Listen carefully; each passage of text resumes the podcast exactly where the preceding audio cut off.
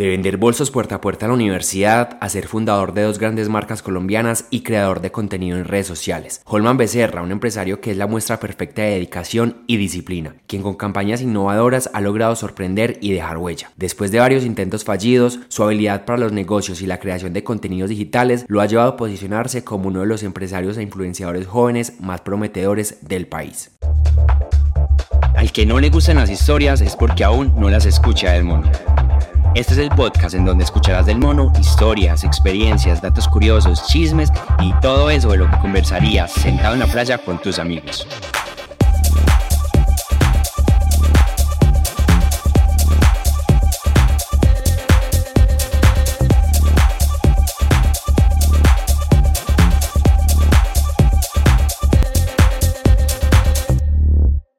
Buenas, buenas, bienvenidos a este nuevo episodio de Lo Escuché del Mono. Y como pueden ver, estoy súper bien acompañado el día de hoy, estoy con Holman Becerra, alguien que admiro muchísimo. Y aproveché que estaba en Medellín y dije, Holman, tenemos que hacer un capítulo del podcast, tenemos que conversar, tenemos que contarle a toda mi comunidad sobre tu vida, sobre tus emprendimientos, tu empresa y aquí está. Eh, Holman, gracias por aceptar esa invitación, de verdad para mí es un honor tenerte acá y sobre todo que vienes de Expo Belleza, entonces quiero que te presentes y de entrada nos cuentes cómo te está yendo en Expo Belleza. Mira, bacanísimo, gracias sobre todo por la invitación. Yo venía nervioso, yo decía, Dios mío, que me van a preguntar allá. Sobre todo que uno viene a Expo Belleza y viene cansado porque es un trajín, como uno dice en Barranquilla, los pies. O sea, yo a las 4 le dije a mi hermana, ok, o me voy a tomar una margarita o me pruebo aquí mismo, tú decides. Y estaba yo allá parchado dos horas allá, descarado, tomándome unas margaritas en un lugar bacanísimo acá. No recuerdo cómo se llama, pero la pasé bacanísimo.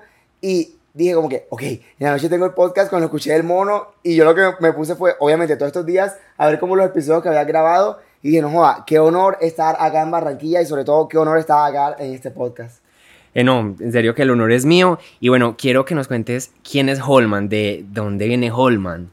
Bueno, yo tengo 26 años, soy de San Pablo Bolívar, al sur de Bolívar. Yo literalmente cuando yo estaba naciendo, yo nací en un pueblo que se llama San Pablo Bolívar.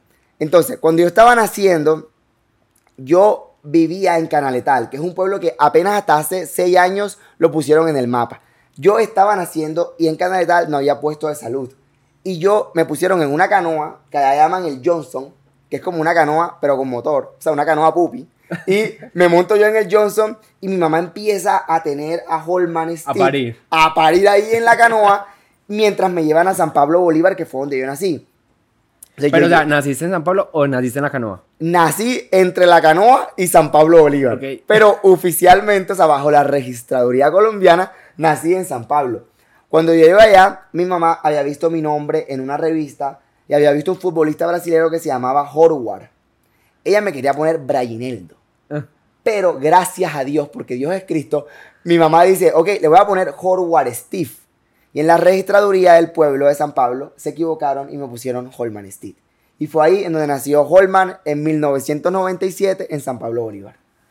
Holman, y bueno, después de estar allá, ¿dónde creciste? ¿Dónde, digamos, desarrollaste? Sé que eres comunicador, colega. ¿Dónde estudiaste? ¿Dónde viviste tu, tu juventud? Bueno, mira que en Canaletal yo me crié los seis primeros años de mi infancia. Siempre fui un niño diferente. O sea, yo en vez de estar jugando fútbol o me estar jugando lo que los otros niños hacían, yo estaba jugando chocoritos o jugaba con las Barbies. Espera, ¿qué son chocoritos? Chocoritos en Canaletal, o sea, en el pueblo son eh, como la ollita, la cocinita, la cocina.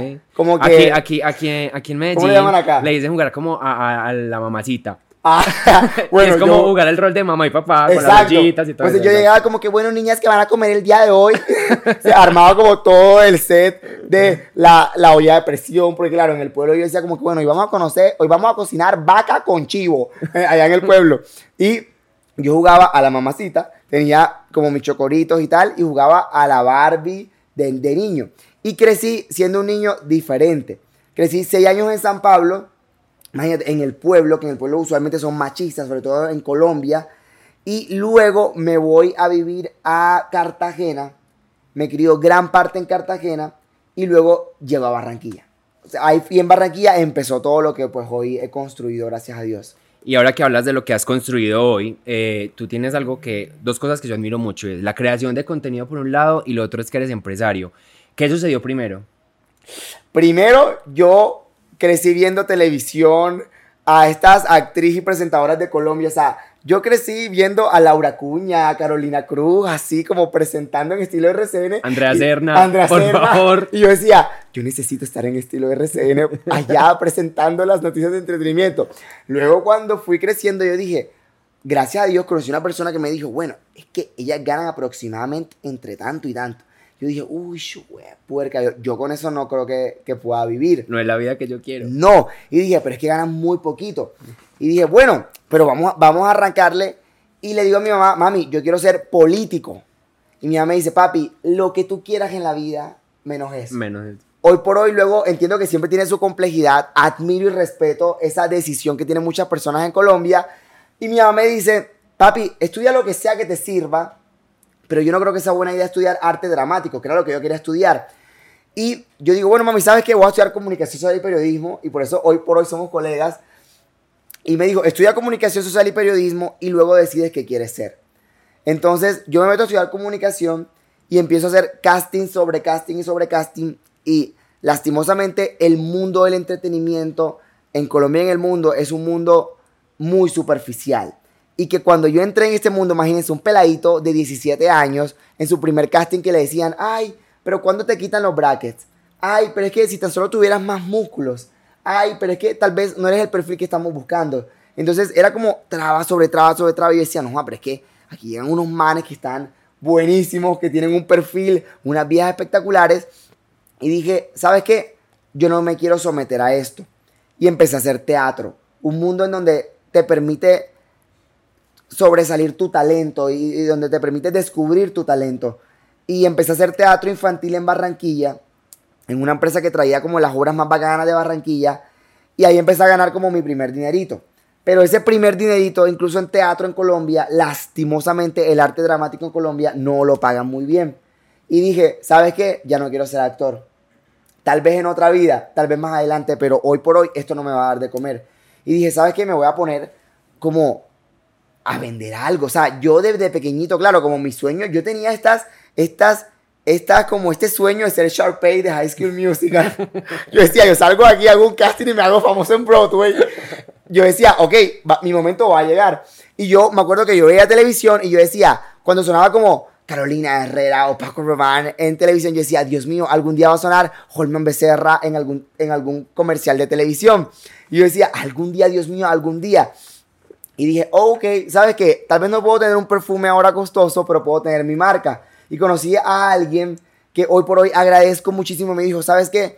Pero tu nombre puede ser algo. Holman Becerra puede ser algo. Vamos a registrarlo en Cámara de Comercio. Lo hicimos y sacamos nuestra primera marca de bolsos, que fue un fracaso completamente. Al mes no vendimos nada y perdí todos los ahorros que yo tenía, que aquí entre nos, eran los ahorros que yo venía haciendo para operarme la nariz, porque claro, yo venía complejado de todo este mundo artístico y superficial del entretenimiento, que yo decía, claro, lo primero que tengo que hacer es operarme la nariz.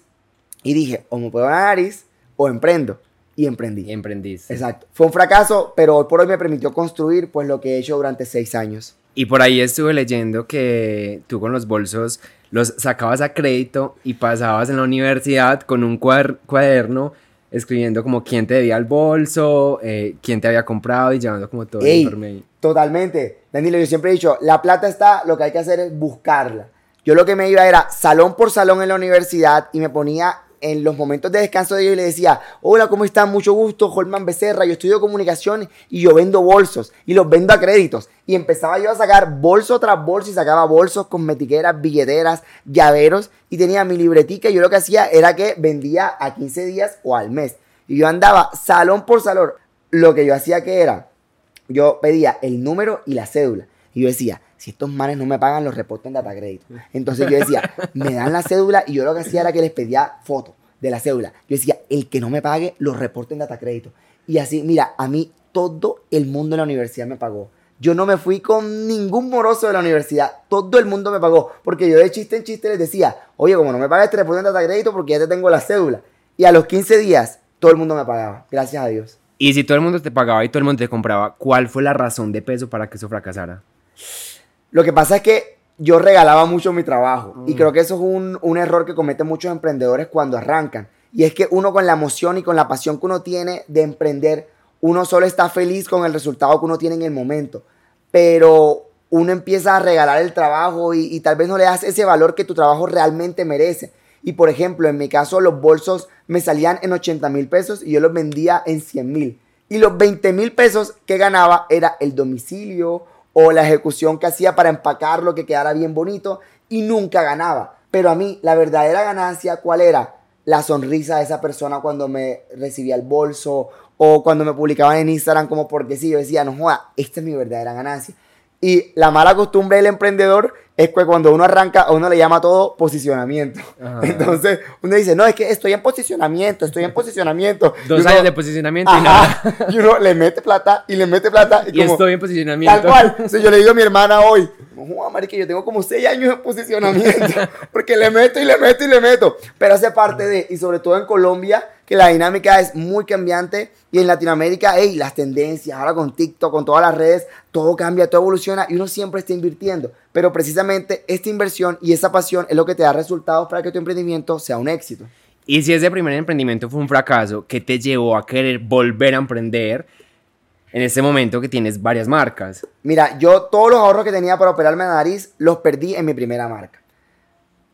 El primer acto que hice fue tener una sociedad sin saber lo que realmente era atender una sociedad. Eso es un error que cometen muchos emprendedores. Como no nos atrevemos a hacerlo solos, buscamos un respaldo en alguien para hacerlo en sociedad. Y lo que termina eso es en un error o que muchas veces no se entienden las partes y termina siendo un fracaso. Pero el fracaso siempre te va a traer un aprendizaje en tu vida. Entonces, esta primera marca de bolsos no me dejó ni un peso. Yo me acuerdo que nosotros no podíamos ni utilizar la marca yo no estaba ni siquiera autorizado para vender bolsos otra vez porque hicimos como un acuerdo en donde con esta sociedad era como que yo no podía vender bolsos durante tantos años, pero gracias a Dios busqué buenos abogados, que son importantes, emprendedores, y pude salir adelante y dije, hey, no joda, perdí toda mi plata en este primer proyecto, pero aprendí lo que no he aprendido en todos estos años. Y me permitió sacar mi primera marca, que fue Holman Becerra, la metí en un montón de multimarcas alrededor de Barranquilla, y eso fue lo que me permitió posicionarme y despertar esa necesidad en mí en decir, ¿sabes qué? Voy a tener un local. Y fue ahí en donde nació MIF, que es la marca que hoy por hoy tenemos seis años trabajando, que es una marca hoy por hoy completa de belleza y cuidado de la piel. Cuéntanos un poquito de MIF, o sea, dices que es de cuidado de la piel, pero entonces, ¿qué productos manejas? ¿Cómo es la creación de cada uno de esos productos? ¿En quién te eh, apoyas para crearlos? Mira que MIF arrancó como una multimarca, porque yo siempre tenía la cobardía aquí, y que eso es muy común en los emprendedores, como que, no lo puedo hacer solo. ¿Qué, me, ¿Qué hice yo? Busqué a 12 emprendedores barranquilleros y les dije, loco, voy a montar un local. Entonces cada uno va a pagarme 200 mil pesos y entre todos pagamos el arriendo del local. Y aquí no hay pérdida. Cada uno me da el 20% de las ventas yo les vendo sus productos. Y salió MIF como una tienda de concepto, es decir, una tienda multimarca que apoyaba el talento colombiano. Y entre todas esas marcas, yo tenía mi marca de bolsos y más adelante mi marca de belleza. ¿Por qué yo lanzo una marca de belleza? Porque todos los días en ese local que abrimos, en un centro comercial solo, donde no iba nadie en Barranquilla, todos los días preguntaba a alguien, oye, una pregunta, ¿aquí venden agua de rosas? Y yo decía, eh, no, aquí no tenemos, pero justo al frente ahí venden. Y pasó un mes y todo el mundo iba y todo el mundo iba y todo el mundo iba. Y yo decía, che, ¿por qué? Si la gente viene a preguntar acá que si yo vendo agua de rosas, ¿por qué no la vendo yo? Y yo dije, ok, yo sufrí acné severo, de los 14 a los 17, God, I think that is the time. Necesito hacer mi propia línea de skincare. ¿De dónde sale esta necesidad? Creo que de, de la misma aprendizaje que tuve cuando sufrí acné y de la necesidad de los clientes que todos los días me pedían un producto. Y luego, hoy por hoy, mira, yo ni me compliqué. Me fui por todos los estantes de belleza que habían en Barranquilla. Yo me puse lo que fue a mirar las etiquetas en la parte de atrás. Y dije, uh, a este le maquila tal persona. Este es el laboratorio de tal persona y empecé a hacer una lista de laboratorios en Colombia y empecé a llamar. Hola, mira, yo soy un emprendedor, necesito hacer tantas unidades. No que 10 mil, no que 20 mil, no que 30 mil. yo, no, es que necesito hacer como, como 30 unidades como para empezar. Y nadie me respondía. Hasta que, hey, por cosas de Dios, yo creo muchísimo en la ley de la atracción.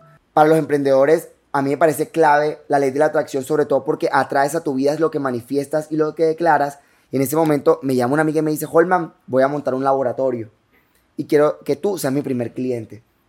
Lanzo agua de rosas agua arroz y una espuma limpiadora. Y en ese momento el agua arroz fue la primera agua arroz registrada ante el INVIMA como un tónico hecho 100% de almidón de arroz. Porque era muy común el agua de rosas o el agua de aloe vera, pero no el agua de arroz. Y fue como un din, din, din, din para arrancar esta marca que hoy se llama MIF. Y ahorita mencionabas que fuiste donde varios emprendedores y decís como, dame 200 mil y trabajan conmigo, tenemos tus productos acá. ¿Qué hiciste para que ellos creyeran en ti en ese momento? Digamos, ¿tenías ya el reconocimiento que tienes ahora en redes sociales? ¿O qué lograste hacer para que ellos creyeran en ti, te dieran ese dinero y apoyaran tu idea? Mira que hoy por hoy muchas de esas marcas que creyeron en ese momento hace seis años en Barranquilla y en Colombia son gigantescos. Eran amigos míos. Los primeros son amigos tuyos. Ey, ¿qué es lo que pasa? Que cuando uno emprende, yo creo que mucha gente espera el, el apoyo de los familiares y de tus amigos que te den toda la motivación para tu negocio, pero en muchos casos no es así. Muchas veces estos amigos o familiares son los últimos que te apoyan, pero siempre hay alguien que cree en ti. Y yo siempre he dicho, cuando uno habla bien vagano y uno le dice, loco, si yo no te vendo a los tres meses, te devuelvo tu mercancía. Y yo le dije así, si a los tres meses tú no ves plática de mi lado, nos vamos, o sea, tú te vas acá y te sigues en otro lado. Yo, yo creo que con tanta convicción que les dije, porque yo siempre he querido, cuando uno cree 100% en su idea de negocio, y no solo en eso, sino en tus proyectos, en tus planes de familia, en lo que tú quieras hacer, funciona. Y así fue como convencí a 12 personas que hoy son muy llaves míos, que creyeron en mí y hoy, y hoy por hoy también sus marcas son muy grandes. Hay una marca de murales que por ejemplo se llama Jormams, que tiene unos murales espectaculares. FC by FC, que es una marca de plataformas de zapatos que le pone los zapatos a toda la reina del carnaval de Barranquilla y Miss Universe de Colombia y Latinoamérica. Son marcas que han crecido, que han crecido y hemos crecido todos juntos y es como que, hey, qué bacano que todos con este mismo sueño le apostemos algo, porque básicamente el mundo del emprendimiento es eso, apostarle. Y ahorita estamos hablando de MIF, pero sé también que eres creador de otras empresas y otras marcas, como lo es Cajanut. Quiero que nos cuentes un poquito qué es Cajanut. Mira, llegó la, la, temerosa pandemia y yo tenía este pocotón de marcas encima. Teníamos un local de 42 metros cuadrados y yo tenía ya, pasé de 12 marcas a 38 marcas en este mismo local.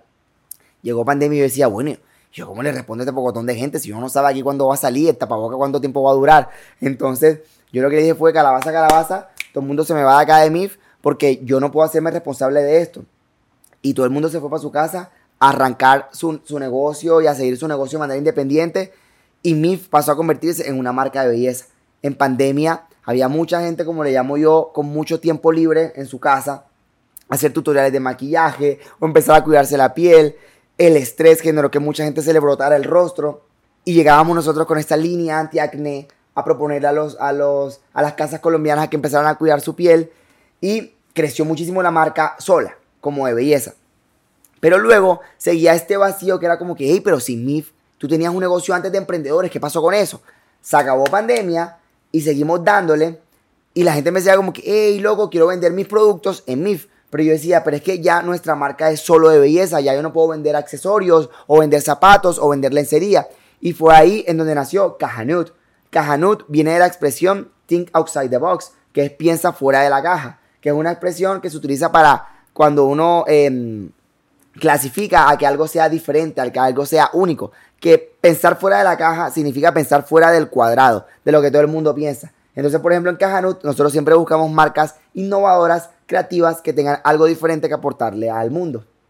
Holman, y también sé que hace poquito, pues, ahorita que hablas de emprendedores, también sé que hiciste una feria hace poquito. Cuéntanos un poquito de esa feria, Feria CIO, si no estoy mal. Tal cual, Feria CIO también nace esa necesidad como que, loco, listo, ya tenemos la multimarca. Había muchas marcas más que querían hacer parte de estos proyectos, pero no teníamos el espacio para eso. Entonces dijimos, loco, ¿y si creamos cuatro días para poder hacer un evento donde muchas marcas puedan participar y creamos esta feria de emprendimiento que reúne a las marcas más creativas e innovadoras de Colombia que se llama CIO?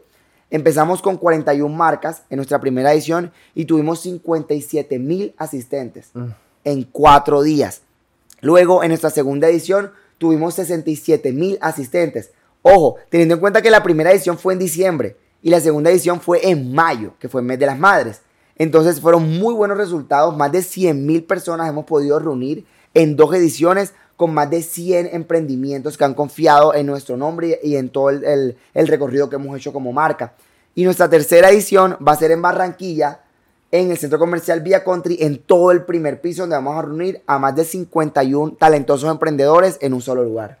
Y ahora que hablas de esa cantidad de personas que asistieron a la feria, eh, y antes de continuar con otras cositas y otras preguntas que te tengo, eh, de pronto darnos algunas estrategias que has utilizado para que logres llenar la feria de tal manera, o sea, ¿cómo lo logras?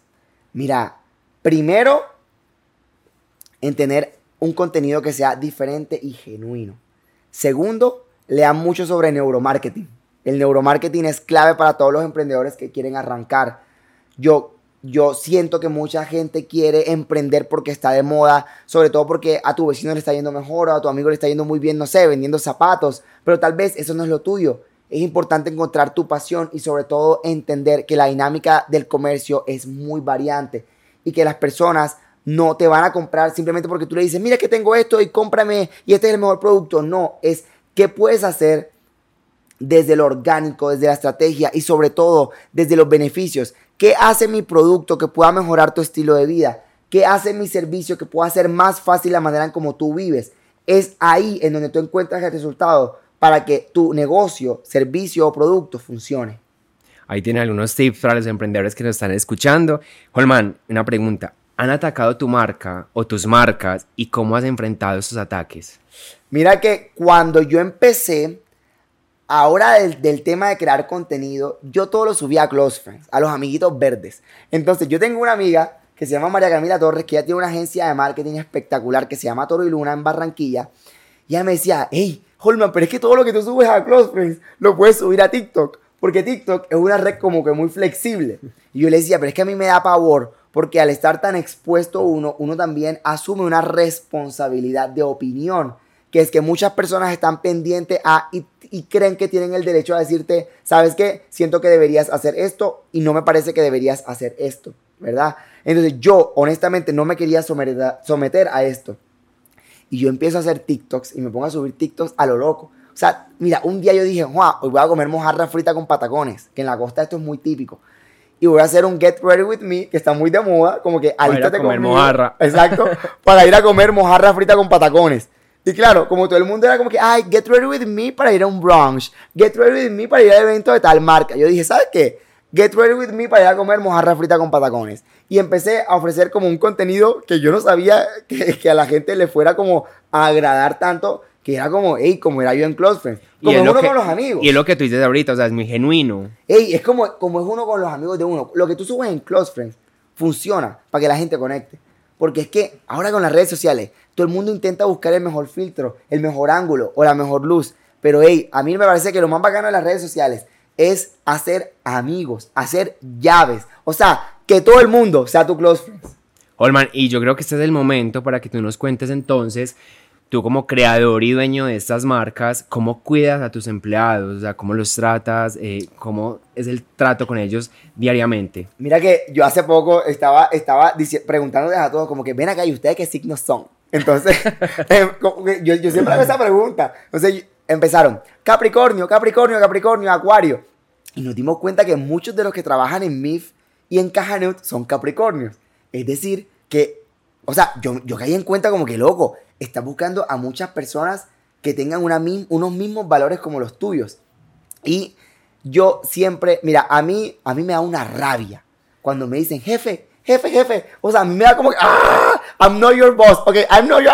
Yo sé que soy tu jefe, pero no me llames así. Exacto. Como que, y yo cojo, llego con ella, me río, grabo TikToks, grabo videos. Y yo usualmente soy como muy acelerado, como, como muy, muy hiperactivo todo el tiempo.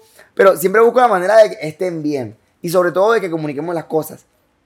Algo que pasa mucho en mi y en Cajanut es que todos somos jóvenes. En su mayoría. Por ejemplo, Kelly, que es una de las chicas que es una de mis manos derechas, trabaja conmigo hace seis años. Incluso soy el padrino de su hijo. La conocí cuando emprendí. Luego hay personas como por ejemplo Maite, que es mi mano derecha, que lo conozco hace muchísimos años. Hoy por hoy está con nosotros aquí en Medellín. Y todas las chicas de los locales vibramos en la misma sintonía. Hemos llorado, hemos cogido rabia, nos hemos reído, porque yo no te puedo decir que el mundo del emprendimiento y el mundo de la empresa es, ay, si todos somos felices, este, este ambiente laboral es perfecto. No, hay momentos en donde hemos dicho y me han dicho, Holman, ¿sabes qué? No estoy de acuerdo con esto. Y les digo, gracias, Gracias por decirme porque no lo sabía. Y te había mandado a hacer esto muchas veces y no me lo habías dicho. Y hoy agradezco que me lo digas y no lo vuelvo a hacer. Pero precisamente de la imperfección es que uno construye empresa en Colombia.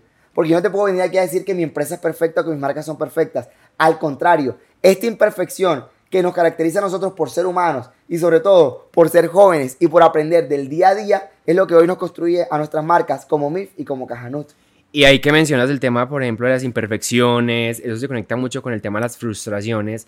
¿Qué momento frustrante te ha marcado y, cómo has salido de, de, ese momento? Además, digamos, de tu primer emprendimiento que dices que fue todo un fracaso, ¿qué otro momento tienes por ahí significativo?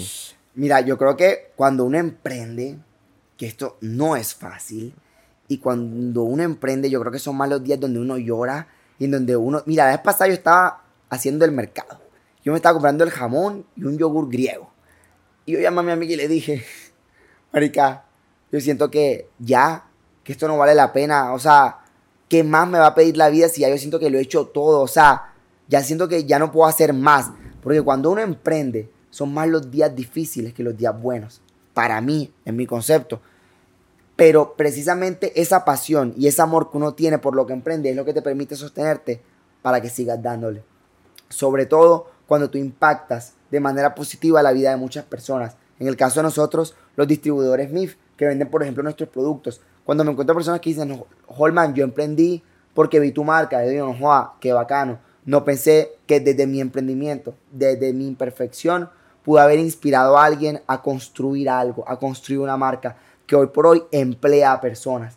Y no lo digo desde mi experiencia, lo digo desde muchos colombianos que hoy por hoy emprenden y que uno ve muchas marcas perfectas que uno dice, no, admiro full ese pelado, admiro full esa empresa, pero tú no sabes todo lo que hay detrás de eso y todo lo que ha tenido que sobrepasar para llegar hasta donde está hoy.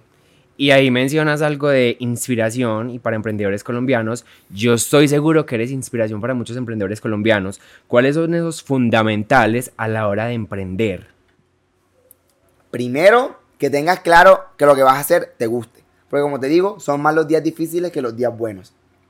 En el caso, por ejemplo, podcast. El podcast de Lo escuché en el mono.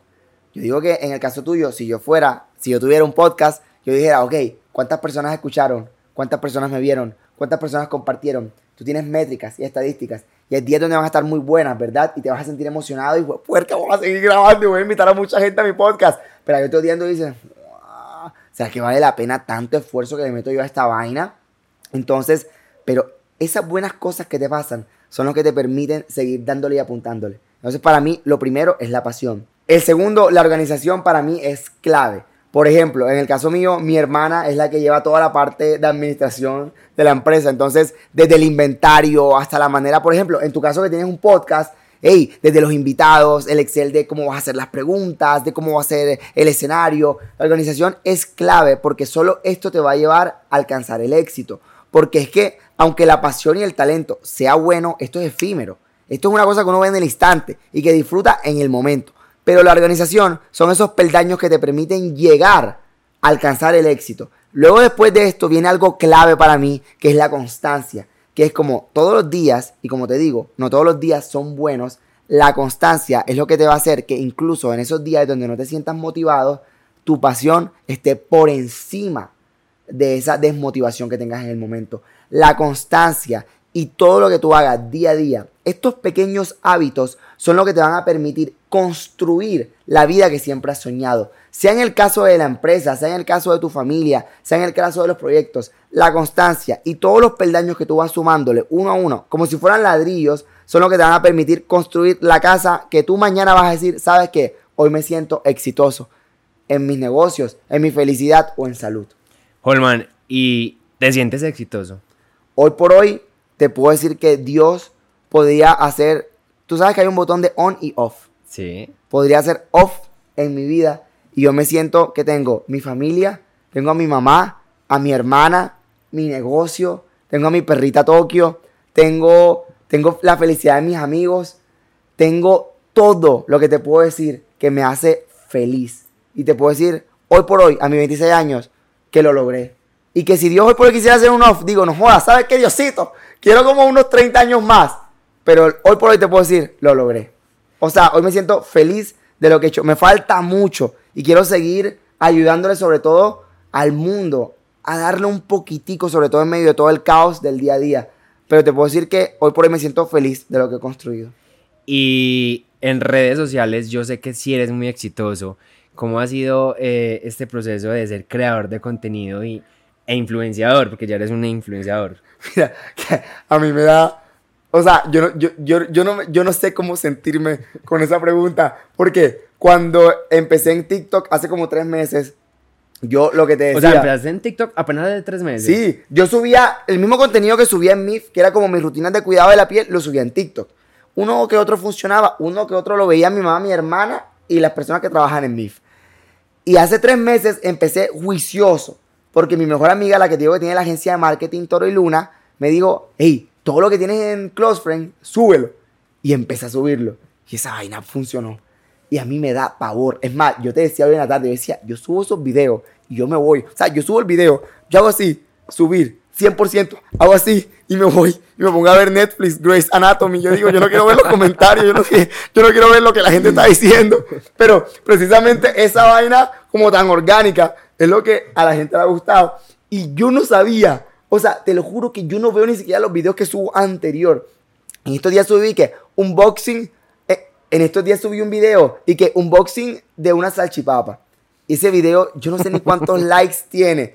Y la gente se muere de la risa viendo esos videos. Y me llegan al local o al stand de Expo Belleza diciendo, hey Holman, ¿cómo te montaste en la pared? Y yo decía como que yo solo me monté en la pared y ya. Pero por, por un momento me siento como intimidado, pero disfruto sobre todo de que en el planeta hay gente igual de rara que yo. Entonces, ese contenido me permite, ¿sabes qué? Como una dosis de felicidad diaria que no sabía que estaba necesitando en mi vida. Y tú ahí mencionas algo y es básicamente ser genuino, ¿cierto? Ser uno mismo y mostrar tal cual será el mundo.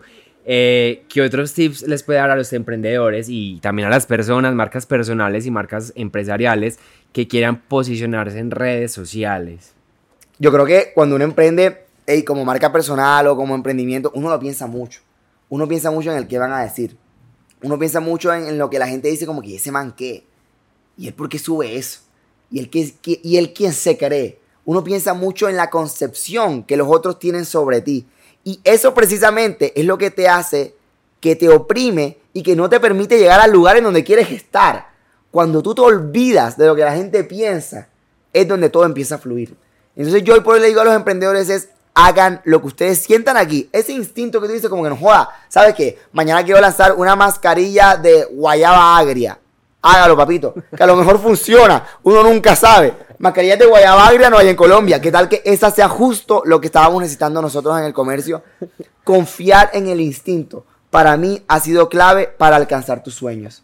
Holman, ¿y qué se viene para Holman y para todas tus marcas? ¿Cuáles son tus proyectos? Vamos a seguir lanzando productos en nuestra marca MIF. Vamos a lanzar una tinta para labios y mejillas, que es un... Imagínate, ya yo tengo un BIM hace dos años. Ya esa vaina se me va hasta a vencer. Son 10 años que tiene el Inbima, ya yo tengo dos por delante, pero porque seguimos trabajando en el tema del envase. Vamos a lanzar una tinta para labios y mejillas, vamos a seguir haciendo la feria SIO en Barranquilla y vamos a seguir reclutando y buscando a los emprendedores más creativos de toda Colombia que quieran hacer parte de nuestra multimarca Cajanut.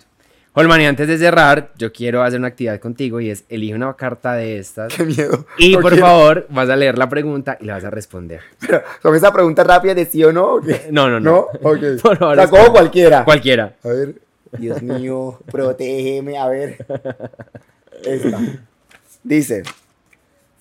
¿Qué situación ha retado física y emocionalmente en tu vida y cómo lograste atravesarla para convertirte en lo que eres hoy? Pesado. Mira, yo creo que física y emocionalmente ha sido, por ejemplo, mi última relación. Yo nunca había tenido una relación tan larga. Cinco años, ahí como medio intermedio, tú sabes, como que ahí como que uno termina y como que vuelve y que la goza, que eso es muy común.